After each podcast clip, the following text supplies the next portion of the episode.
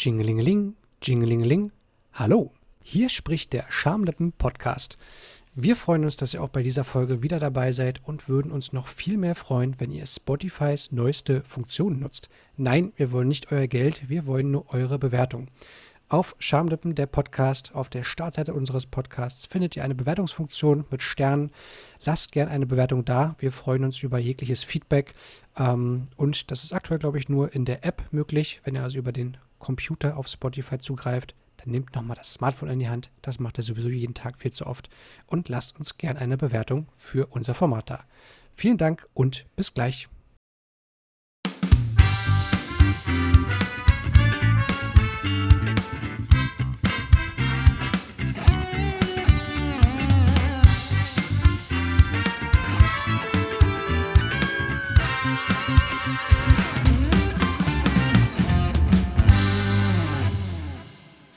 Wir begrüßen euch zum Schamlippen Podcast. Ich habe völlig vergessen, welche Folgennummer wir haben. Ist aber auch völlig wurscht, denn es sind immer die gleichen Stimmen an den immer gleichen Mikrofonen. Auf der einen Seite der Felix.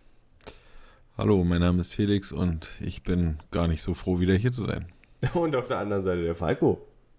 Moin, hallo und Tag. Folge 32 ist das übrigens. Ja, zum Glück passt hier einer auf in diesem mm, Unternehmen, in dieser Unternehmung. Ja, herzlich willkommen zurück. Wir befinden uns am Ende des Januars. Ich weiß nicht, warum ich darauf so genau hinweise, weil äh, die Monate sind irgendwie alle gleich in letzter Zeit. Äh, wir hoffen, ihr erfreut euch bester Gesundheit. Und ähm, ja, vielleicht grasen wir mal das äh, Feld ab, was wir immer zu Beginn der Folge abgrasen. Gibt es Community Feedback? Falco, du Community Feedback Beauftragter. Ja, ich mache gern den Senfbottich des Feedbacks auf, der immer noch keinen richtigen griffigen Namen hat. Von Und daher. Auch noch keinen richtig griffigen Sound fällt mir gerade auf. Ja, ich, ich, ich improvisiere einfach wieder mit dem Sound. Nee, das ist, außer, das ist außerdem Falkos Stimme, die keinen griffigen Sound hat. Sorry. Ihr merkt, ja, das, Felix ist Das war da. übrigens einer der Themenpunkte für die verlorene Folge aus der letzten Woche.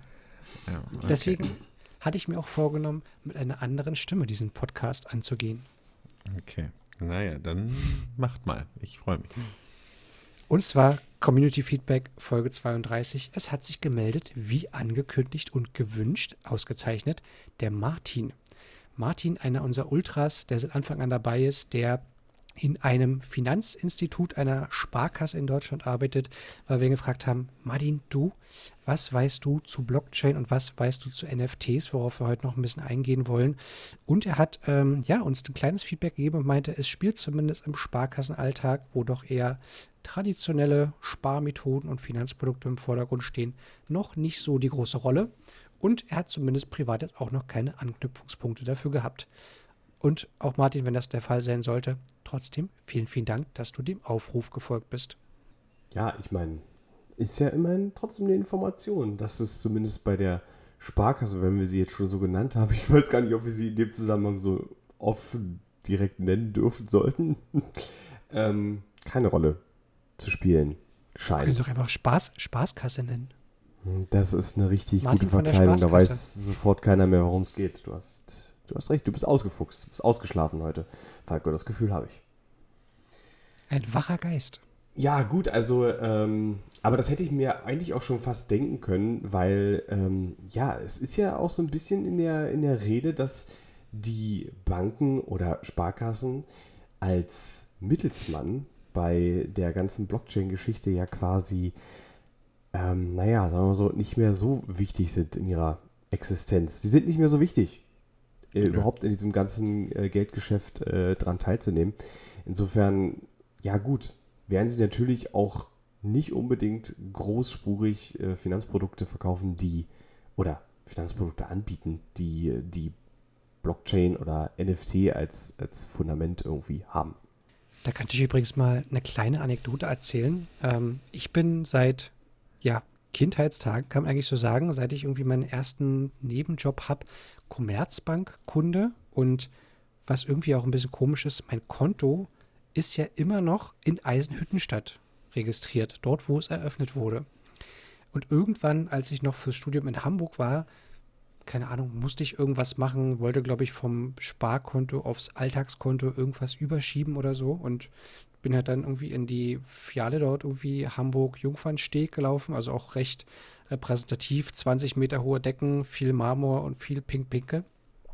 Und äh, habe dann gesagt, ja, hallo, hier das und das bitte. Ähm, und dann wurde mir gesagt, ja, nee, das können wir hier nicht machen. Ihr Konto, ähm, das ist ja in Eisenhüttenstadt. Ähm, da haben wir gar keinen Zugriff drauf. Und ich natürlich damals als Mensch, der sich irgendwie null mit seinem Commerzbankkonto überhaupt auseinandergesetzt habe, habe das halt so geglaubt, bis ich äh, ein, zwei Jahre später irgendwann hier in Berlin mal in der Filiale saß und irgendwas aktualisieren musste und das dann so erzählt habe und sie einfach meinte, nee, also da hat einfach jemand keine Lust gehabt, sich um sie zu kümmern und hat sie abserviert. So, das, das ist keine, keine typische Aussage, die man den Commerzbankkunden bundesweit geben würde. Und da dachte ich mir so, ja, ihr habt mich jetzt richtig abgefuckt, weil ihr dachtet so, du bist einfach nur der kleine Student, der uns hier keinerlei Geld bringt, aber einfach irgendwas haben will, dann schicken wir dich wieder weg. Und trotz dieses gebrochenen Herzens habe ich das Konto immer noch nicht aufgelöst und ja, hab's halt aus Bequemlichkeit immer noch. Ich weiß nicht, ob da nicht doch ein bisschen Wahrheit drin steckt, weil ich kenne das zumindest ähm, von der besagten ähm, Spaßkasse, dass wenn du zum Beispiel dann umziehst, sagen wir mal, du ziehst von Berlin oder von Eisenhüttenstadt nach München und du möchtest dann in München, jetzt muss ich überlegen, eine Überweisung mit der Karte am Automaten machen, was gefühlt ja keiner mehr macht, aber sagen wir mal, vor fünf Jahren war das vielleicht noch oftmals notwendig dann ging das, glaube ich, bei den Spaßkassen nur bei Landesvertretungen und nicht bei kleinen örtlichen ansässigen Sparkassenfilialen, weil das habe ich nämlich selbst von der Sparkasse mal als, ähm, als Begründung bekommen, dass das nur bei Landessparkassen geht, zum Beispiel Überweisungen dann zu tätigen, ähm, von meiner Karte, die aus Eisenhüttenstadt dann quasi war. Und das war tatsächlich so. Ich konnte an Sparkassenautomaten keine Überweisung vornehmen. Ich musste dann ähm, in dem Ort, in dem ich dann wohnte, zu einer ganz bestimmten Landesvertretung oder keine Ahnung, wie die das nennen, aber zu einer ganz, ganz bestimmten Filiale, wo ich das dann machen konnte. Und das ging damals, weiß ich nämlich noch, um Studiengebühren und ähm, das musste dann so schnell wie möglich gehen. Dann bin ich da in der Nacht noch hingefahren mit dem Fahrrad, ähm, irgendwie eine halbe Stunde, um da die, die scheiß Euronen zu überweisen, weil das sonst von der Sparkasse, die irgendwie zwei Meter von mir weg war, nicht ging. Also ich weiß nicht, hm, ob da nicht vielleicht bei der Commerzbank doch so ein bisschen Wahrheit mit drin steckt, dass da vielleicht auch, dass es da bestimmte Funktionen oder so äh, gibt, die nicht, äh, ja, wie soll man sagen, vertreten sind dann landesübergreifend. Ich weiß es nicht. Kann natürlich auch mit der Geschäftsstelle irgendwie zu tun haben. Ne? Also wenn du so eine kleine Nebengeschäftsstelle äh, irgendwie jetzt bei der, es ist nur Vermutung, also äh, bei der Sparkasse dann hast, dass sich das, ähm, dass es da bestimmte Sachen eben nicht gibt oder bestimmte Sachen nicht gehen, die geben dann halt bloß bei der Hauptgeschäftsstelle. Ähm, ich kann mich ja. nämlich auch daran erinnern, dass bestimmte Finanzdienstleistungen, ähm, wo ich mich zum Beispiel jetzt auch hier in, ähm, in meinem jetzigen Heimatort Berlin zum Beispiel für irgendwelche Sachen hätte beraten lassen wollen, das nicht geht, ähm, dass wir über dieses Konto, was ich aktuell, über das ich aktuell noch verfüge, was ähm, quasi Sparkasse oder Spree ist, man kann es ja einfach mal so sagen, ähm, dass ich dann zum Beispiel über bestimmte Sachen nicht hier in Berlin zu einem Sparkassenmitarbeiter gehen kann und sagen kann, ähm, was weiß ich, ich würde jetzt gerne das und das mit dem Konto machen oder ich würde das und das mit dem Konto machen, sondern dann hätte ich eigentlich das Konto auflösen müssen in äh, Oderspree und dann ein neues beantragen müssen hier in Berlin, beziehungsweise ähm, hätte halt generell, also die können nur mit den Konten arbeiten, die hier in Berlin beantragt wurden, wenn du das in Berlin in irgendeiner Art und Weise bearbeiten willst, was weiß ich, ein Depot anlegen oder was es nicht alles gibt. Ja, das ähm, wird wahrscheinlich auch so eine Stammgeschichte ich sein. Glaube auch, dass es fast eine Vertriebs, ja, genau, ich glaube auch, dass es fast eine Vertriebs, ähm, Vertriebsentscheidung ist, dass man auch. sagt, ähm, dass man sich nicht gegenseitig kannibalisiert. Aber das kann ja auch der Martin, wenn er das hört, ähm, vielleicht uns dazu auch nochmal ein kurzes Feedback geben. Ähm, das wäre ja mal ganz interessant, weil ähm, also ich glaube, da hat jeder schon mal so seine Erfahrungen gemacht und ich glaube, die Sparkasse ist dahingehend auch das weitvertretendste Medium, beziehungsweise äh, das Institut, was man so am Anfang halt vertritt. Ich weiß, ich war super stolz, als ich damals meine erste Karte bekam. Und das erste, was ich mit dieser gemacht habe, war immer 5 Euro abzuheben, weil ich nicht viel Geld drauf hatte und Standard, hoffte, das hoffte, hoffte, dass es immer 5 Euro noch für einen Döner reicht oder so. Und dann war ich mal ganz stolz, dass ich, ähm, ich, ich weiß nicht, ja, was für eine Zeit das war, aber es gab mal eine Zeit, da du konntest du mit der Karte Kleinstbeträge nicht bezahlen. Also es war immer irgendwie ein Mindestbetrag, ähm, glaube ich, musste erreicht werden, um überhaupt erst mit der Karte zahlen zu Schön, können. dass ich da kurz zwischengrätsche. Das Ja. liegt aber meist an demjenigen, der die ähm, Geräte bei sich auf dem Tresen Ja, oder hat. so, oder, oder so, ja, genau. Ähm, und zumindest war es so, dass ich dort irgendwo einkaufen war und ich wollte mir in der Pause, ich glaube, das war, keine Ahnung, ich weiß, ich weiß nicht mehr, welche Klasse ich da war, aber wollte ich mir eine Tafel Schokolade, ich weiß noch, Milka Alpenmilch wollte ich mir kaufen. Und die hat, was kostet die irgendwie? 69, 79 Cent oder so. Und ich gucke ins Portemonnaie und denke mir, fuck, Alter, ich habe nicht mal einen Euro oder keine Ahnung, war es noch, nee, D-Mark war es nicht.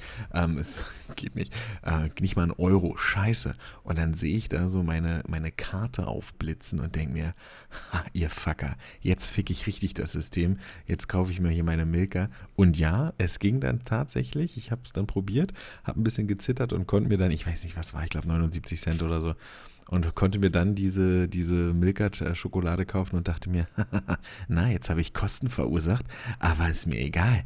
Ich habe mir sind keine entstanden und ich habe jetzt meine Milka. War ich sehr stolz auf mich, dass ich das äh, so zahlen konnte. Ähm, und dann war Hat bei sich meinem der Konto Kassiererin auch ein- der Kassiererin einfach einen Knutscher geben können? So, ich meine, du bist doch manchmal so ein Schambolz. Sexuelle Belästigung, Falco, wo denkst du hin? Ach, ich glaube, früher war das ja noch nicht so. Es ist, Nee, es nee, ist ich ja meine jetzt, dir gegenüber, Felix. Ach so, ja. Als Kind. Also, ja, gut, also ich hätte sie, wahrscheinlich hätte ein Küsschen vielleicht auch ausgereicht, ähm, obwohl ich, glaube ich, war da auch nicht besonders attraktiv zu dem Zeitpunkt. Also ich weiß nicht, ob ich es jetzt bin, aber zumindest zu dem Zeitpunkt sah ich, glaube ich, aus wie so ein, wie so ein kleiner Felix. Ähm, aber da war ich auf jeden Fall sehr stolz drauf. Also ich war einfach geil drauf, dass ich die scheiß Schokolade habe. Aber dachte mir, okay Leute, jetzt kann ich also auch alles mit der Karte zahlen. Und ja, und dann ging's los. Dann hast du dir irgendwann mal ein Bier geholt mit der Karte. Und ja, mehr war ja nicht oben. Keine Ahnung. Also wie gesagt, ich war war froh, so dass ich 5 Euro abheben konnte. Das war so eine Nummer, ich weiß nicht, ob euch das auch so gegangen ist, aber da äh, habe ich zum ersten Mal diese, diese Bargelddoktrin, die wir in äh, Deutschland ja irgendwie für uns gepachtet haben, die sind da zum ersten Mal durchgekommen, als meine Mutter zu mir sagte, pass auf, du verlierst die Kontrolle über deine Ausgaben, wenn du alles mit Karte Leben, ey. zahlst. Ja, wirklich. Und, und am Ende, also heute bin ich ja zu der Erkenntnis gelangt, ähm, nichts läuft kontrollierter ab, als wenn ich alles äh, irgendwie digital bezahle, weil dann habe ich alles schön übersichtlich ähm, Mhm. irgendwo da und Klar, man kann jetzt auch sagen, man ähm, setzt sich hier irgendwie so ein Haushaltsportemonnaie ähm, zu Hause äh, und hat das Geld hier irgendwo äh, sicher verwahrt, aber ähm, ist ja viel unkomplizierter, dass, also aus meiner heutigen Sicht, der, der, der Gegenwartspaul sagt, ich bezahle lieber mit Karte, weil mir das, wenn es um die Übersichtlichkeit geht, weil das nachher übersichtlicher ist, als wenn ich sage, oh verdammt, das Portemonnaie ist schon wieder leer, ich muss wieder neues Geld holen.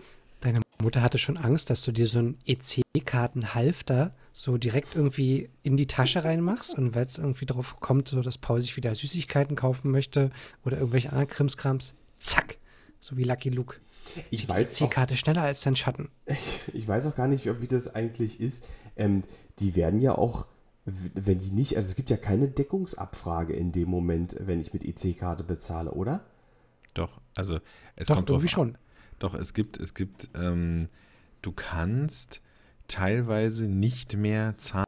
Es gibt ja entweder mit, ähm, ist ja auch der Unterschied, ob du unterschreiben musst oder PIN. Hm. Ähm, und ich glaube, ähm, es gibt, es gibt eine Möglichkeit, dass dir, dass dann halt die Karte verwehrt wird, also beziehungsweise ähm, nicht gedeckt ist oder so. Ich glaube, das gibt es, gibt es tatsächlich. Ich kenne das nur aus Studenten- und Ausbildungszeiten, dass ich dann den Automaten ging und keine Ahnung, 100 Euro abheben wollte und der dann, nee, ist nicht möglich. Und dann ging es los. 90 ist nicht möglich. 85 ist nicht möglich. 80 ist nicht möglich. Und dann bist du irgendwann bei 45 angekommen. Und weil ich habe, ich nehme immer gerne die Automaten, wo man auch persönlich die Noten auswählen kann. Ähm, da übrigens auch gleich nochmal ein kleiner Hin, ähm, Hinweis von mir. Ähm, nee, und dann habe ich dann irgendwann anstatt 145 Euro irgendwie bekommen. Und das mit der Notenauswahl, Leute, wenn ihr feiern geht, ich weiß, klingt zwar doof, aber holt euch nicht die Fuffis oder selbst nicht die Zwannis oder die 100er, holt euch Fünfer und Zehner, weil wenn ihr im Club seid, bezahlt lieber mit drei Fünfern eure Getränke und nicht mit einem Fuffi, weil ihr werdet nur abgezockt. Kann ich aus Erfahrung einfach sagen. Und wenn ihr einfach drei Fünfer gebt und der sagt, ey, da fehlen noch zwei Euro, nehmt da einfach einen Fünfer und dann zockt ihr euch vielleicht nur um drei Euro ab und nicht um 35. Also, also von daher. Ich weiß ja nicht, in welchen Clubs du so unterwegs bist, aber bei, bei meinen Clubbesuchen legt die Kassiererin oder der Kassierer das, den 50-Euro-Schein, so wie sie es gehört, die erstmal neben die Kasse, Mhm. gibt dann raus und dann kann man nämlich noch genau sagen, da liegt doch noch der 50er. Ich muss auch sagen, ich bin eher überrascht, dass von Felix dieser Kommentar kommt, wo du, glaube ich, in deiner Club-Vergangenheit genügend Momente hattest, wo du auch unbeabsichtigt große Trinkgelder gegeben hast Ja, mit dem also Kommentar. das stimmt. stimmt so. Die sind aber, die sind aber mit Intention gegeben. Das ist genau, das was- ist- der, der springende Punkt. Also da kann man auch gerne mal 25 Euro, 30 Euro äh, Trinkgeld dann geben in der Bar. Das finde ich jetzt völlig legitim. Nein, aber ich, ich kenne das tatsächlich, dass man sich auf einmal denkt, alter Fuck, ich hatte irgendwie drei Fuffis und die sind irgendwie nach einer Stunde weg. Ähm, Habe ich das nicht mitbekommen? Sind die mir aus der, ähm, sind die mir aus dem Portemonnaie gefallen? Wie auch immer.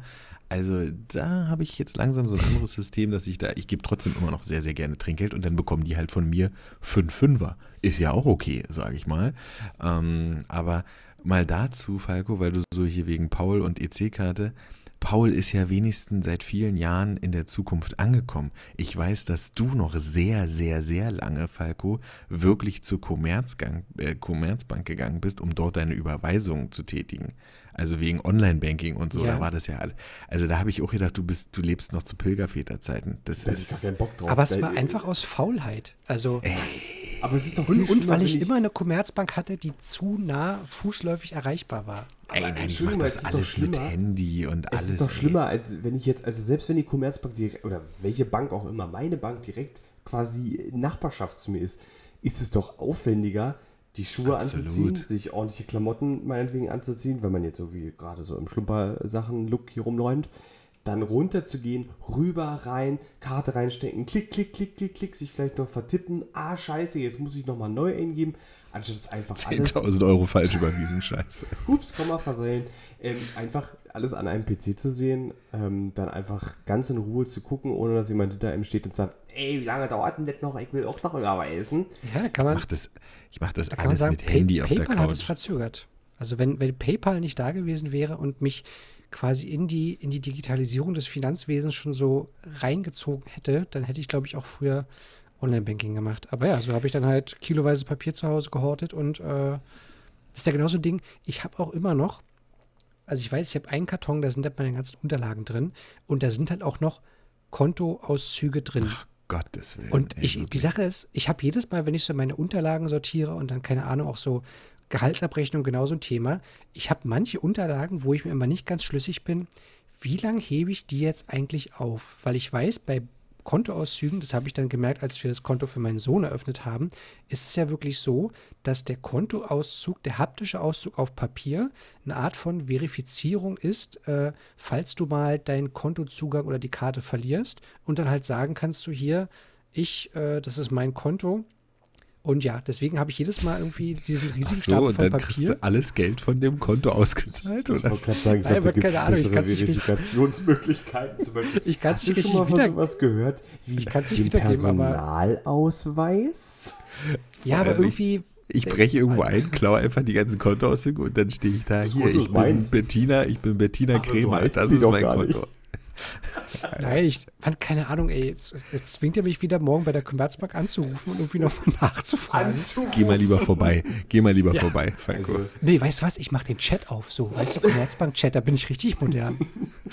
Also ich muss sagen, Aber, aber was macht ihr denn mit so Sachen so? Wie gesagt, Konto, Kontoauszüge und Gehaltsabrechnung, ab, ab wann werft ihr es weg? weg. Ja, Hau also ich alles weg. ich weiß gar nicht, ob man Geha- Gehaltsabrechnung, ich glaube, da ist, da ist höchstens nachher, also Na, eigentlich drei allerhöchstens Monate. wichtig, naja, ich glaube, allerhöchstens wichtig, dass man sich diese Jahresabrechnung für die, äh, für die Sozialversicherung vielleicht Genau. aufhebt, Genau. weil, dass man das nachher als Beweis äh, bei Streitigkeiten mit der Rentenkasse hat, obwohl es da meiner Meinung nach eigentlich auch keine Streitigkeiten mehr geben dürfte, weil das alles elektronisch läuft. Also ich habe noch nie von jemandem gehört, der sich mit seiner Rentenkasse wirklich gestritten hat, weil es um den Nachweis von irgendwelchen ähm, sozialversicherungspflichtigen. Arbeiten geht. ähm, Und am Ende, also ich war auch schon mal vor dem, äh, vor dem, vor dem Ding, das einfach mal zu digitalisieren. Ich weiß halt noch nicht so richtig, ähm, was so die sicherste Methode ist, dann aus, Also, das auch Leute. wirklich verlustfrei abzuspeichern. Also Also Leute, wirklich. Ich weiß nicht, ich habe das Gefühl, ich rede hier mit, mit Ernie und Bert, äh, die irgendwie 1960 hängen geblieben sind. Also erstmal Gehaltsnachweise, finde ich, ist nur wichtig drei Monate, damit du gucken kannst, ob irgendwie der Arbeitgeber falsch überwiesen hat. Bei vielen ist es ja im Schichtsystem wichtig, die ähm, zum Beispiel den Stichtag am 20. in der Abrechnung haben, darüber hinaus noch Schichten gegangen sind, dann werden die, ähm, werden die Gehaltsnachweise ja mit dem nachfolgenden Monat verrechnet und um dann zu gucken, ist das alles richtig, weil du drei Monate quasi oder innerhalb von drei Monaten das anzeigen musst, sonst ist dein Geld halt quasi futsch beim Arbeitgeber. So denke ich mir und sage mir, okay, die hebe ich auf, drei Monate und dann kommt der Scheiß weg. Kontoauszüge, finde ich, ist der absolute dämlichste Rotz, ähm, gerade wenn man digital einfach unterwegs ist. Ähm, es gibt Apps dafür, da werden die auf den Servern dort gespeichert. Ähm, und selbst die Sparkasse hat ja angeboten, Habe ich Beispiel mittlerweile mir auch. damals, Will ich, nur, will ich nur anmerken. also selbst die Sparkasse hat ja angeboten, wollen sie überhaupt noch schriftlich, weil ich war jemand, mir hat die Sparkasse die irgendwann zugeschickt, ja, mir. auch. weil ich mir auch nie mehr einen seit Millionen von Jahren gezogen hat. Und irgendwann hat die Sparkasse dann mal gefragt, wollen sie überhaupt noch in haptischer Form Konto? Und ich meinte, nein. Wozu brauche ich den direkt? Das ist alles gespeichert digital und wenn ich einen Nachweis brauche, zählt der aus der App genauso wie ein, der ausgedruckt wurde vom Laserdrucker in der Filiale. Also von daher haut weg den Dreck, Leute. Ja, Jetzt kommen ja, wir zur nächsten Frage. Und geht nicht damit, geht damit nicht in die Filiale und sagt, hier, ich bin der und der, gib mir jetzt das Geld. Dann ist aber die nächste Frage, Felix. Wo entsorgst du es? Weil ich weiß, als ich das letzte Mal dann, ich glaube, so Praktikumsvergütung, alte Arbeitsverträge von wirklich sehr, sehr lange vorher hatte. Und ich dachte so, da, da kam auch definitiv so der Allmann durch. Ja, es sind ja immer noch sehr sensible Daten. Und selbst wenn ich das jetzt alles klein reiße und auch klein schneide, hätte ich irgendwie Scham davor, das in den Papiermüll zu machen. Und dann, deswegen war mein Wunsch, im besten Fall würde ich jetzt irgendwo zu so einem scheiß Datenentsorgungsunternehmen gehen oder es manchmal früher einfach auch, habe ich auch gemacht, mit zum Arbeitgeber genommen habe, weil es ja diese Metall-Datenschutztonnen ja. gab und habe da halt meinen eigenen privaten Datenmüll äh, mit entsorgt, weil ich dachte, ich kann es jetzt aber auch nicht hier in, in Papiermüll Doch. einfach werfen. Kannst du machen. Also, also, das ist zum Beispiel immer das Thema, was ich bei den Allmanns nicht verstehe. Wirklich. Also, erstmal, oder bei Menschen allgemein nicht. Zum Beispiel, das geht genauso in diese Riege mit, ähm, oh, ich muss ja meine Haustür abschließen. Okay, ja, wir gehen davon aus, es kann eingebrochen werden. Aber come on, Leute. Also, ich lasse sogar manchmal die Haustür hier nur angeklappt, wenn ich mit dem Hund gehe. Äh, unsere Wohnungstür. Nur mal so viel dazu. So. Und wer sollte sich die Arbeit machen, in einen dreckigen Papiercontainer zu steigen, dort dein ganzes Papier rauszusuchen und dann den zusammenzuklamüsern? Und was will er denn damit? Er sieht ö- eventuell nur, dass dort 50 Euro im Kontostand stehen. Und dann? Was ist dann? Also was Drei ist persönlich? Jahre später. Ich bin der Felix und ich habe gestern meine ganze Nee, Sache Leute, Leute, ganz ehrlich, es ist keinem von Sie haben euch passiert. Identität geklaut. Es, es ist keinem von euch passiert und ihr kennt auch keinen, dem, von dem das passiert ist und ihr kennt Richtig, auch keinen die von dem. Identitäten wurden ja geklaut. Wie sollen wir die kennen, wenn die geklaut wurden? Leute, das weißt ist du, wie viele totaler Opfer ich Bullshit. aus dem Tatort kenne, denen das passiert? Ey, ganz ehrlich, du, einfach zerreißen, ein bisschen zack, zack, zack, zack, zack, Ähm, spuckt ich- noch mal rein und dann einfach Feuertonne, in den Müll. genau. Ey, Ähm, oder mach eine Feuertonne, keine Ahnung. Ja, wenn du einen Kumpel hast, der ein Grundstück hat und der Feuer machen, dann haust da rein. Aber Leute, habt euch nicht immer so. Mein Gott, was soll euch Stelle denn bloß, weil passieren? es ja ein ziemlich typisch deutsches Problem ist, ähm, nochmal dran erinnern, es gibt eine deutsche Industrienorm für die Vernichtung von Akten in Papier und ähm, in CD oder in magnetischen Datenträgern oder äh, elektronischen Datenträgern. Ähm, also wenn ihr euch den ähm, nächsten Aktenvernichter holt, schaut bitte, welche der genormten Zerkleinerungsstufen dieser aufweist, damit ihr auch den richtigen Zerkleinerungsschritt für eure Zwecke ausgewählt habt. Mein Gott, Leute, ganz ehrlich, traut euch mal ein bisschen was. Hört doch mal auf, in diesen Zwängen zu leben, ey. Das ist die Wirklich. German Angst. Also nee, ohne Witz, im, im Ausland, German-Angst, ey. Im Ausland Angst. sprechen, im Ausland sprechen ja Leute, ich weiß gar nicht aus welcher, ich glaube, das war es auch irgendwann mal Digitalisierungspolitik, pipapo. Es ist ja wirklich im Englischen ein Begriff für dieses deutsche, zögerliche, konservative German Angst. Ja, So. German Angst habe ich auch schon mal gehört, ja. Oder, oder, Ä- oder Angst. Ja, und, und ey, du bedienst es komplett. Ja, definitiv leben in es. manchen Punkten. Ja, ihr lebt es wirklich. Das Das ist ein Lifestyle, ey. das ist ein Lifestyle-Produkt. German Angst. Lifestyle. Ey, wirklich. Also, das ist. Oh, da, da, da, da geht es mir richtig so den Rücken runter, wo ich sage: Mein Gott, das ist schon so konservativ, dass ich sagen würde: Leute, äh, ist da ein C bei der Wahl als erstes gewesen oder was? Ey, wirklich. Also. Du bist zu progressiv für den Podcast, hier, Felix. So. nee, wir das können- ist. Das, Ich finde, Das wir ist sollten ihn so einfach- ein bisschen das im ist- Zaum halten. Diese Progressivität äh, ach ja, jetzt war ich mal eine Folge nicht dabei und dann war alles, essen, ey. war alles, war alles schön und heiti-deiti und habt euch ähm, immer schön äh, hier unten, äh, unten drunten ran, rangesackt oder was? Nee, da muss man jetzt auch mal wieder hier mit der Meinung rauskommen und sagen, ihr seid einfach Spinner, Leute. Spinner. Kann dir sagen, Ja. was, was Paul und wir ich gemacht haben. Wir haben uns hier schön unsere Ordner gegenseitig gezeigt, wo Oh wir ja. so in den Lights, äh, den Trennblättern irgendwie alles. So daran haben wir uns auch gefallen, als du nicht da warst, weil wir wissen, dass du daran keinen Spaß haben würdest. Nee, Ey, aber wirklich ohne, ohne Witz, ne? Ich habe ich hab gar nicht so viel äh, Dokumente, wie ich, ähm, also ab, die ich abheften müsste. Ich Schulden habe. Ähm, ich habe hier, ich hab hier 1, 2, 3, 4, 5, 6, 7 Ordner da unten stehen.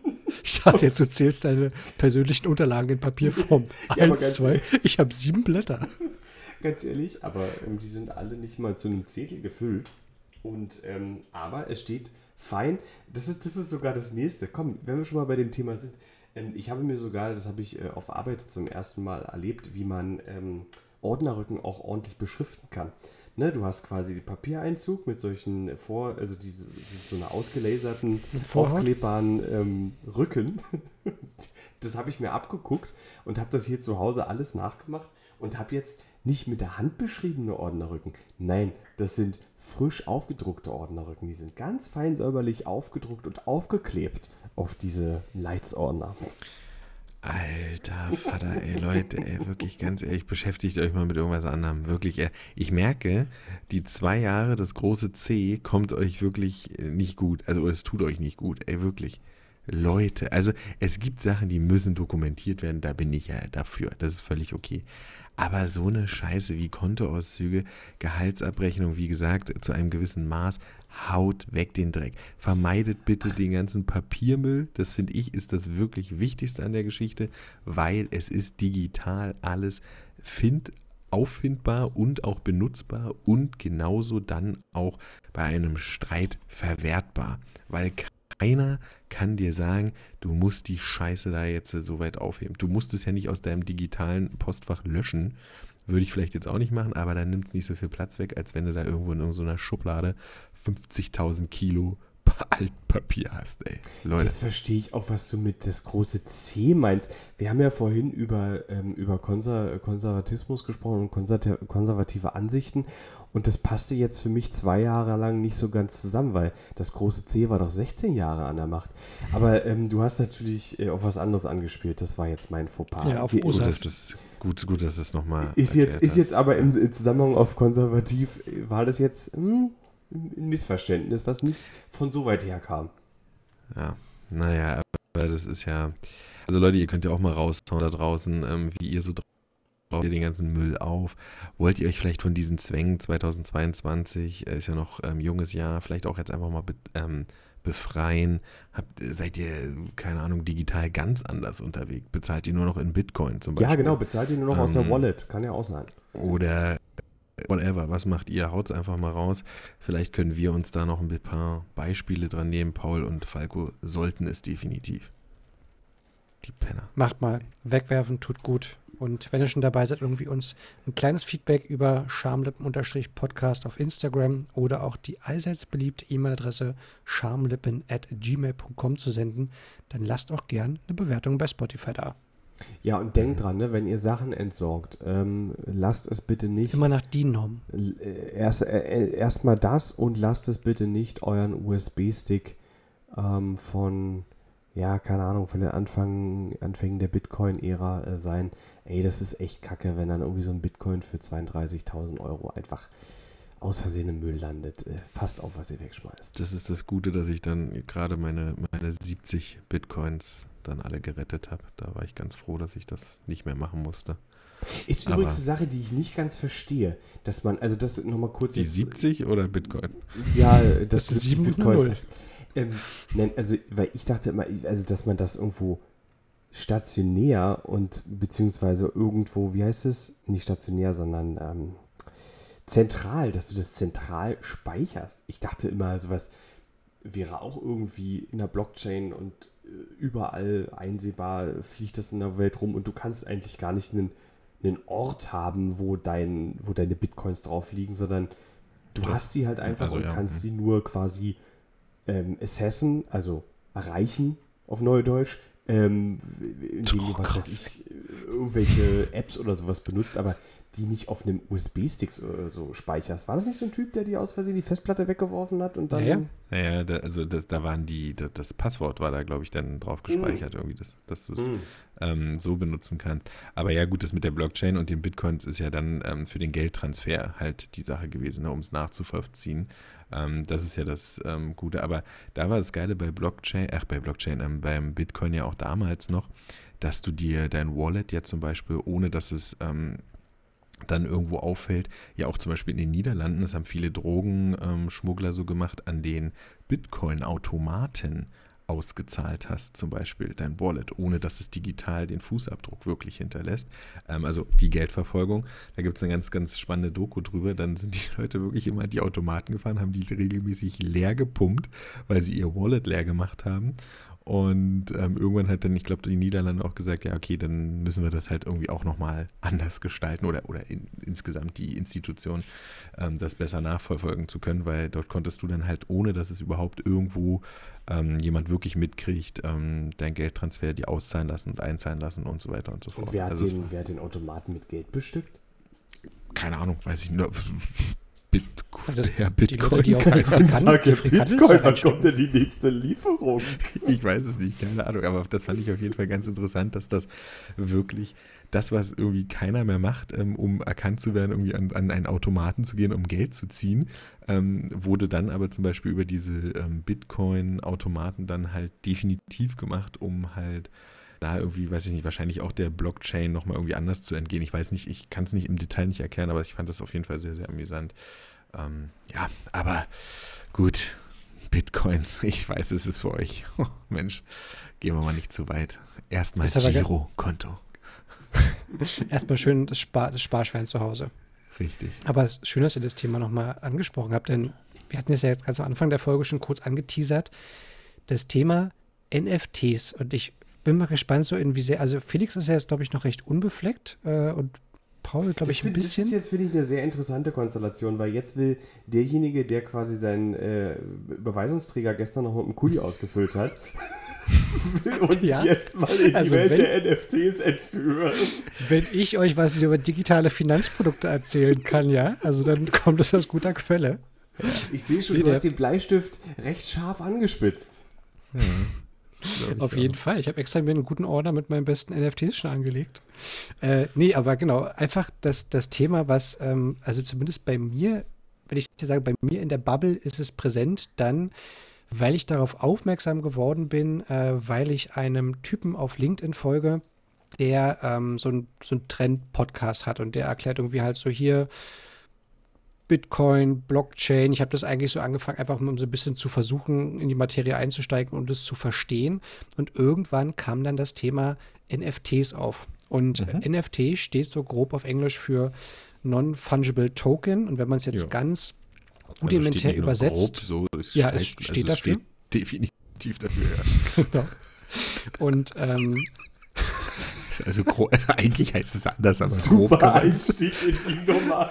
Das beweist sehr viel Ey, Expertise. ohne Witz, wenn dir, wenn dir jemand Versicherung verkaufen will und damit anfängt, dass er sagt, so Versicherung sind ja quasi sowas wie, um Geld anzulegen, dann rennen, dann einfach losrennen. Oh Mann, Ähm, nein, und die, genau, die Non-Fungible Tokens sind im Endeffekt äh, digitale Güter, hat, glaube ich, Paul in der letzten Folge gesagt, die äh, Mhm. ein eindeutig identifizierbar sind. Und Jo. das Beispiel dafür, für diese NFTs, sind halt momentan äh, viele, ich sag mal, Designs oder auch Sammelbilder, die halt Künstler Ja, Boring digital Ape erstellen. so. Ja. Genau, Bored Apes, da gibt es dann halt Affen. Oh, Apes, es gibt äh, Sneaker schon, die sozusagen virtuell Genau. existieren. Und die Leute kaufen sich diese virtuellen Güter, wie man, sage ich mal, früher sich ein Panini-Album geholt hätte oder irgendwie ja, oder Sammelkarten. Kunstwerke. Kunstwerke. Kunstwerke, genau. Und das ist sozusagen Ja. das, wo sich so diese Bubble gerade hinbewegt, dass die sagen, ja, das sind ja hier digitale äh, Kunstwerke, auch wenn im Endeffekt ja jeder, in Anführungszeichen, Künstler diese Bilder zeichnen kann, einfach sagt, so, so das ist jetzt hier mein NFT und äh, das. Nein, also nein, warte, ich, ich, ich Ja, okay. Okay, Hm. sag, was du sagen willst. Naja, eben, also ja, jeder Künstler kann das ähm, machen, ähm, zeigen. Ähm, es gibt aber nie ein, oder es gab nie einen Beweis, dass dieser Mensch ähm, das zertifiziert auch wirklich ähm, quasi gemacht hat. Und durch diese NFTs ist es halt dieses, ähm, diese, sage ich mal, dieses, diese Kunst äh, digital durch die Blockchain ja auch so geschützt, dass man eindeutig den Ursprung dieses NFTs nachvollziehen kann. Das heißt, wenn du jetzt etwas machst, etwas zeichnest und ins Internet stellst und ähm, man sagt, ja, Falco Lange ist irgendwie ein unbekannter Künstler, äh, unbekannter Künstler, aber in drei Jahren ist zum Beispiel, weil es ein NFT ist, durch die Blockchain ganz nachzuvollziehen. Sagen wir mal als Beispiel, ich habe ein Meme ins Internet gestellt. Genau. So. Und es ist dann, und du, du wirst dann unglaublich gehypt beispielsweise dadurch. Und die, ähm, dieses erste NFT kauft sich irgendwann, hat sich immer einer für 5 Euro gekauft, weil du halt noch nicht bekannt warst. Und es kommt dann raus, Alter, das ist das erste von Falco Lange, dann steigt dieses Ding unglaublich im Wert, weil es ist nicht, es ist zwar kopierbar, aber keiner kann ähm, kann dir dann sagen, oder du kannst das halt nicht verkaufen als Original. Also quasi NFTs sind, wenn man es ganz einfach sagen will, ich beziehe es jetzt mal auf Bilder, Gemälde mit einer Unterschrift einfach nur digital. Dass man eindeutig den, den Ursprung dieses Bildes, sagen wir mal, eines, eines Affens, nachvollziehen kann. Und das ist das, es ist, es ist ein künstlich aufgetretener Hype, der von der realen Welt in die digitale Welt getragen wurde. Zu sagen, ey, in der digitalen Welt ist alles mögliche Kopier, Austausch, Verwechsel, ähm, hackermäßig wandelbar. Und durch, diese, durch diesen Mechanismus lassen wir das und somit sind ganz viele Sachen auf einmal an Wert gestiegen. Ich glaube, es sind ähm, Milliarden US-Dollar, ähm, ich glaube, in den letzten Jahren mit NFTs ähm, umgewandelt worden digital. Und das ist halt das Besondere daran, dass du wirklich jetzt im Netz digital eindeutig nachvollziehen kannst, wo ist das entstanden, wer hat das vielleicht besessen, wo wurde das Bild schon verkauft, verkauft, gekauft und so weiter und so fort, um dann zu sagen, ey, hier habe ich ein Original Falco Lange. Und das ist nicht kopiert worden durch Falco Lange, der das irgendwo mal mit äh, Steuerung C, Steuerung V ähm, irgendwo quasi eingefügt hat oder so. Paint ausgeschnitten. Genau, oder mit Paint ausgeschnitten. Das ist halt so das Besondere. Also eigentlich ist es gar nichts Besonderes. Es ist eigentlich nur ähm, ein Schutz von, ich sage, ich beziehe es jetzt auf Kunst beispielsweise. Ähm, und somit kaufen sich Leute für 400.000 US-Dollar ein, ein digitales Bild, können aber sagen, dass sie der einzige originale Eigentümer sind. Jetzt ist die Krux daran, wenn du auch Eigentümer sein willst und dir das Ding ausdrucken willst und irgendwo hinhängen willst oder auf dem Hintergrundbildschirm haben willst, dann ist dir das ja alles scheißegal, dann kriegst du das Bild trotzdem. Deswegen ist es so ein gewisser künstlicher Hype. Es geht darum, ich will Original besitzen, ähm, genauso wie ja auch beispielsweise in der, in, in der Welt der Kunstwerke, wenn dir Originale nicht wichtig sind, dann, mein Gott, dann hängst du dir halt ein, ein, ein Fake Mona Lisa, eine Fake Mona Lisa ins Wohnzimmer. Aber manche geben sehr, sehr viel darauf, ein Original zu besitzen. Und so ist es Siehe rein diese ganzen digital. Drucke, die du bei Ikea auch kaufen kannst Beispiels, beispielsweise, genau. Und so ist das nur auf die digitale Welt, also ist jetzt sehr vereinfacht, ähm, aber auf die digitale Welt quasi umgemünzt, was ich wiederum verstehen kann, weil es auch sehr, sehr viel Digi Digital Art halt einfach gibt, wo Leute sich das am, am ähm, ja, über, keine Ahnung, es gibt ja diese ganzen mit, mit äh, Mac und so, mit den Pens, was man alles schon am Rechner zeichnen und so weiter und so fort kann. Und so kannst du ganz eindeutig sagen, alles klar, das Ding verkaufe ich, das ist von mir, es ist eindeutig nachweisbar. Ähm, ja, an sich eigentlich eine ganz einfache Sache in dem Sinne und hat jetzt ganz viel Aufmerksamkeit äh, erreicht, weil natürlich ganz viele Sachen für unglaublich viel Geld verkauft wurden auch. Ne? Also das darf man nicht vergessen. Aber an sich, ja, es ist wie ein Kopierschutz so ein bisschen, wenn man es so will. Ja, irgendwo. Also es ist insgesamt, glaube ich, ja, ich, ich glaube, ich hätte es im Endeffekt nicht so gut beschreiben können. Und was mich dann vor allem halt so ein bisschen daran eigentlich genervt hat, auch wenn ich zeitweise wirklich überlegt habe, so, weil du denkst so, okay, vielleicht bin ich ja auch ein Glücksritter, vielleicht habe ich auch irgendwie halt mal einfach jetzt 50 Euro Spielgeld sozusagen, die ich irgendwie investiere und dann. Entschuldigung, das erinnert mich übrigens alles sehr an so eine Nummer, die, die wir alle mal im Casino erlebt haben, aber ja, das nur am ja, Rande. Auf jeden Fall. Und ähm, dann gab es halt irgendwann so ein Thema, dass ich gesehen habe, oh, da gibt es so ein, so ein Motorsport-Formel-1-Projekt mit so Bildern. Also ich sage einfach mal mit NFTs, mit Bildern. Und ähm, wenn du aber jetzt gerade sagst, so diese Affen oder was es da halt alles für Kollektionen gibt, die werden jetzt irgendwie halt für Hunderttausende, für Millionen gehandelt. Und dann, was mich aber dabei eigentlich so nervt, ist, dass es dann heißt so, ja guck mal, Snoop Dogg, der hat da investiert oder 50 Cent, der hat irgendwie Bitcoins und irgendwie der und der US-Promi hat sich irgendwie auch so ein NFT gekauft. Und ich denke mir, ja, ganz im Ernst, die Leute haben auch alle den Arsch voll mit Geld denen ist ja, es auch völlig klar. egal, ob die jetzt da 100.000 Mal für ein Bild irgendwie verjubeln oder nicht. Aber ich finde, es wird so, ein, so, eine Art künstlicher Druck sozusagen, also wenn man jetzt sozusagen das so am Rande mitbekommt, wie sich diese Industrie entwickelt, so ein künstlicher Druck aufgebaut für, ja, du verpasst jetzt gerade was. So, das ist jetzt so das nächste große Ding, da musst du jetzt irgendwie mitmachen. Dann habe ich mich wirklich halt selbst dabei erwischt, wie ich irgendwie auch dachte, ja, vielleicht, keine Ahnung, findest du auch irgendwie mal irgendein spannendes Bild oder so, was du aus Spaß so, wo du rein investieren würdest oder was du dir einfach kaufst weil du auch denkst, so ist ganz gut. Und dann habe genau. ich aber gedacht, eigentlich ja zum Beispiel ein ganz guter Anwendungsfall jetzt nicht nur für das Online-Gaming, weil ich weiß beim Online-Gaming und ich habe einen Bekannten, der irgendwie da sozusagen mal in der Industrie gearbeitet hat und man mag nicht sich vorstellen können, was dort an Geld ausgegeben wird, nicht nur durch Spielsüchtige, generell durch Online-Gamer, um ihre Charaktere zu individualisieren. Mit ja, neuen Rüstungen, mit anderen Schuhen. Und dafür genau. ist NFT ja auch gemacht, dass du sagen kann, ja, du willst jetzt hier die Elfe in diesem Online-Rollenspiel spielen. Du bist halt der Einzige, der dieses Kostüm für die Elfe halt weltweit besitzt. Richtig. Also es, das hat ja angefangen auch zum Beispiel bei Lootboxen, ähm, Counter-Strike und so weiter und so fort. Du hast Schlüssel bekommen, dort gab es ähm, spezielle ähm, Waffen. Die waren, gab es, ich mal, mit bestimmten Skins. Ähm, manche waren für, für, für jederlei verfügbar. Du musstest es halt nach einem bestimmten ähm, nach einem bestimmten Glücksmechanismus treffen. Ähm, manche sind vielleicht sogar auch limitiert. Und wenn man es auf NFTs, ähm, sage ich jetzt mal einfach basiert, könnte man sagen, pass auf, Counter-Strike, es gibt Künstler wie Snoop Dogg, Rihanna, die bieten da beispielsweise, jetzt blöd gesagt, diese Waffen bei Counter-Strikes mit gewissen Skins an, die es wirklich nur ein einziges Mal gibt. Ähm, und das ist nachvollziehbar. Und dann rennst du mit bei Counter-Strike beispielsweise mit einer Gun rum, die Rihanna kreiert hat beispielsweise. Und die ist nur ein einziges Mal in diesem gesamten Fuck fucking Spiel gibt von Millionen von Usern, ist es nur diese einzige Waffe und die kann nicht kopiert werden, die gibt es nicht nochmal, weil es ganz, ganz klar darauf basiert ist, dass das das Original ist. Und es ist schon so ein künstlicher Mindfuck einfach, weil wie du schon sagst, Leute, die Geld haben, treiben das Ganze nach oben. Es wurde ja auch, ähm, keine Ahnung wann das war, weiß nicht, ob es jetzt, jetzt erst die letzten Monate auftrat, aber es wurde ja auch schon gemunkelt. Na, ist das nicht wieder so ein Ding, was in, in drei Monaten richtig krachen geht beispielsweise? Bin ich mir nicht sicher, weil halt auch im digitalen Raum die Urheberrechte halt weiterhin geschützt werden müssen. Und das ist ja bei YouTube-Videos fängt es an, du darfst nicht mehr alles benutzen und so weiter und so fort. Ähm, und somit ist es eigentlich meiner Meinung nach fast recht sinnvoll, das hingehend da auch auf die, auf die Kunst, ich sag mal, ich, ich münze das gerne so auf diese Kunstsache ähm, dahingehend zu benutzen. Ob das nun vollkommen sicher ist, das mag ich nicht zu bewerten. Das weiß ich nicht. Das muss man ja. sehen. Aber ich stelle mir vor, wirklich, ihr beide, ihr ballert ein richtig geiles Gemälde raus. Ihr seid richtig unbekannt. Ihr habt da eure Sammlung und so weiter und so fort. Und in zehn Jahren seid ihr richtig bekannt.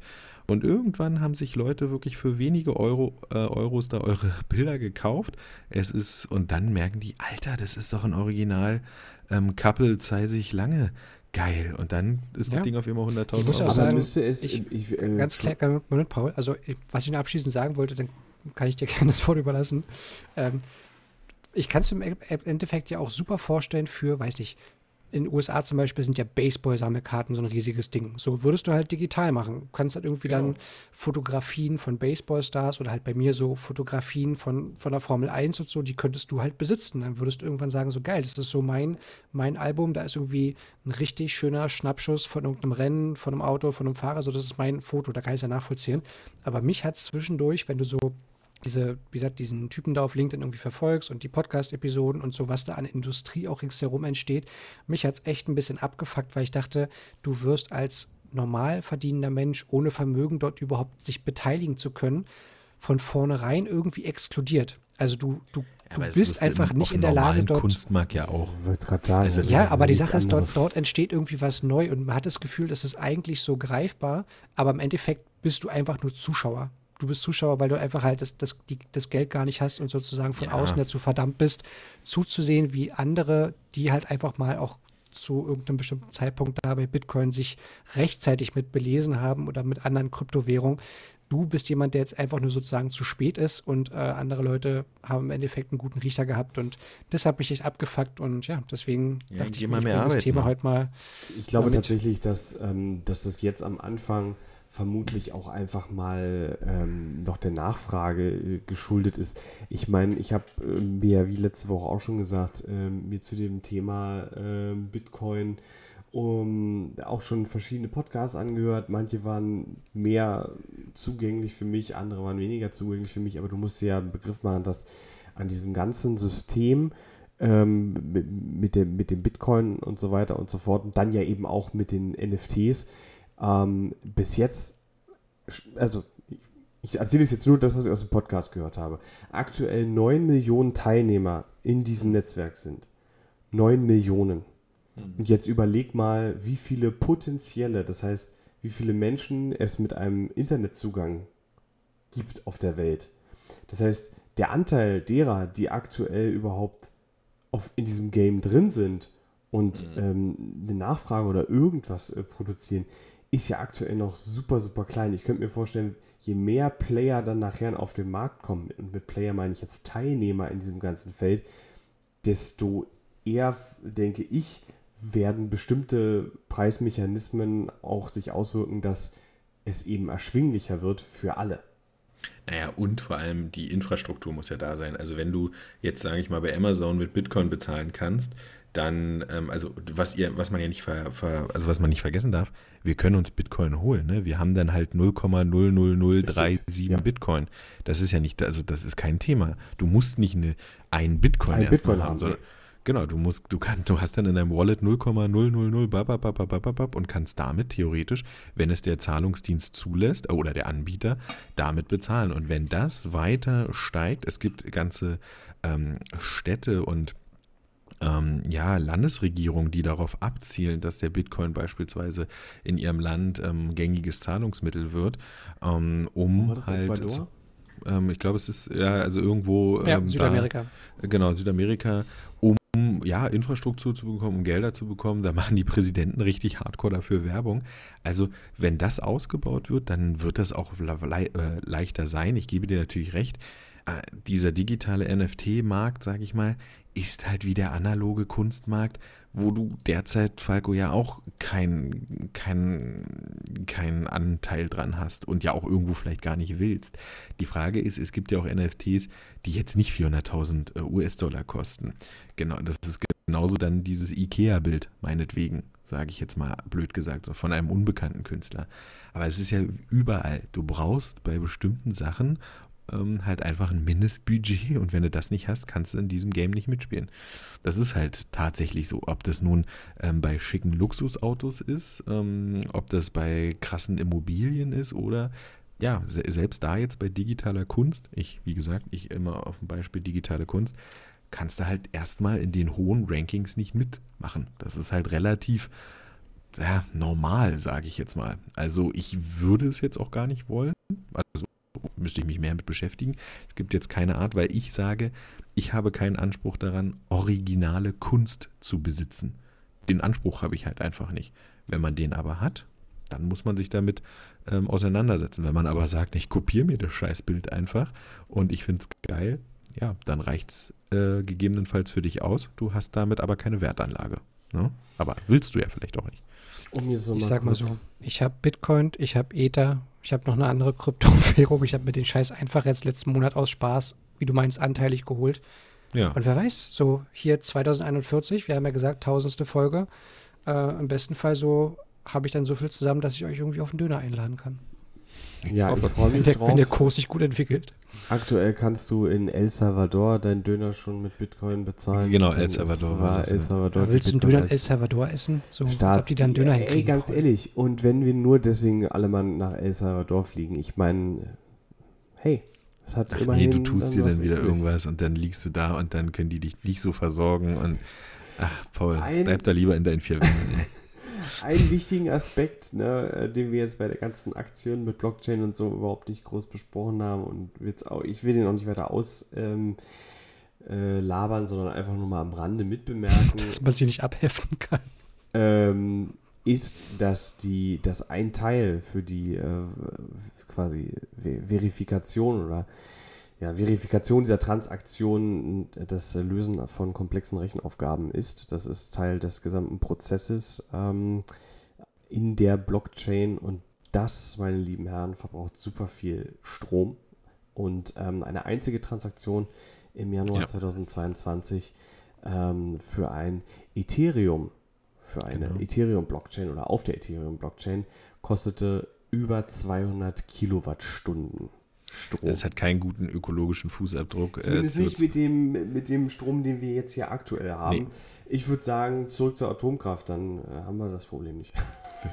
Finde ich gut. Das Äh, könnte auch unser EU Arbeitstitel sein. Die EU äh, dingst es gerade als grünen Strom ein oder versucht es als grünen Strom einzupreisen. Hey, vielleicht Genau. haben wir ein Ja, paar Schritte. alternativ, Paul, wenn du sagst, das basiert auf Rechenleistung, so vielleicht kannst du ja auch deine Rechenleistung so ein bisschen mit einbringen und einfach der Blockchain helfen. Natürlich, natürlich, das So. kann ja jeder Dann gehen machen. wir aber in den Minusbereich. Also. Ne, ey, das kann ja jeder machen. Paul, Das schnell, ist ja 4 das plus Ding. 5. Äh, äh, äh. Ach, meine, meine höchstpersönliche Rechenleistung. Ich dachte, die meines Rechten hast. Ja, ja. Schön. ja, klar. Individuelle Arbeitsbeschaffungsmaßnahme Aber weltweit. ganz Jede ehrlich, Person Falk- bekommt minütlich Rechenaufgaben Ja, gestellt aber für die Blockchain. Falco, äh, wenn du mir noch einen, ähm, Taschenrechner dazu äh, stellst an die Seite, dann könnte das eventuell was werden. Leute, haut's mal raus, welche NFTs ihr euch holen würdet. Gibt es Bilder im Internet, die ihr wirklich kaufen würdet, dass ihr sagt, ihr habt quasi sinnbildlich ein originales Bild, was man zwar tausendmal kopieren könnte digital, aber ihr habt es. Gibt es da was bei euch? Haut's doch gerne mal in die Kommentare raus oder sagt ihr euch, haut mir ab mit dem Dreck. Ganz ehrlich, mal einfach wieder schön den Tuschekasten rausgeholt, ein schönes DIN A4-Blatt und mal selber was zeichnen. Das ist die wahre Kunst. Ja, oder vielleicht gerne in die Kommentare. Ja, vielleicht seid ihr ja auch ähm, von der Art Mensch, dass ihr eure Goldbarren im Keller hortet und äh, immer nur darauf wartet, bis der letzte Tag äh, quasi angebrochen ist und ihr dann quasi mit zerbrochenen Goldbarren eure Naturalien begleicht. Ich weiß nicht, ob das Sinn ergibt, aber Da dann bitte aber die Adresse bitte dann uns per E-Mail schicken. Einfach mal, wo diese Goldbahnen dann liegen sollten. obwohl das ja bei so einer Zombie-Apokalypse dann auch nicht mehr viel bringt, ne? Ach, Aber das ich bringt dir gar nicht. Bitcoins natürlich Was sage ich euch? Was nützt es dir, der Reichste auf dem Friedhof zu sein? Leute, haut's. Oder raus. in der Zombie-Apokalypse. Mein letztes Wort, ballert alles raus. Und vor allem vernichtet diese scheiß Papier. Dreckskacke, ey, ganz ehrlich. Gut, ich bin raus, haut rein, Mann. Schön mit euch gewesen. Tschüss. Peace out. Ja, ich besorge mir da mal ein bisschen Spiritus, ne? Tschüss.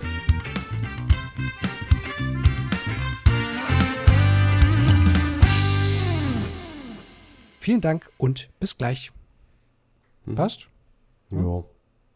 Geht besser, aber ist okay.